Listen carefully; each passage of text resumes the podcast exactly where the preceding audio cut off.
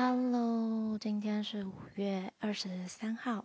那刚刚在等车回家的时候，遇到了奇怪的人来跟我搭讪。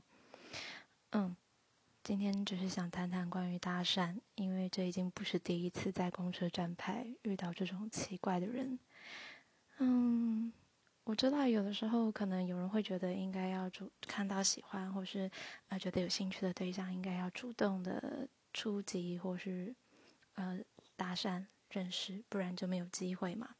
但是说真的，以一个被搭讪者的角度来说，突然有个陌生人靠近你，然后说不好意思，小姐，我很喜欢你，想跟你做个朋友，可以吗？之类的，真的成功率超低，而且你只会让我觉得你很奇怪，而且很害怕。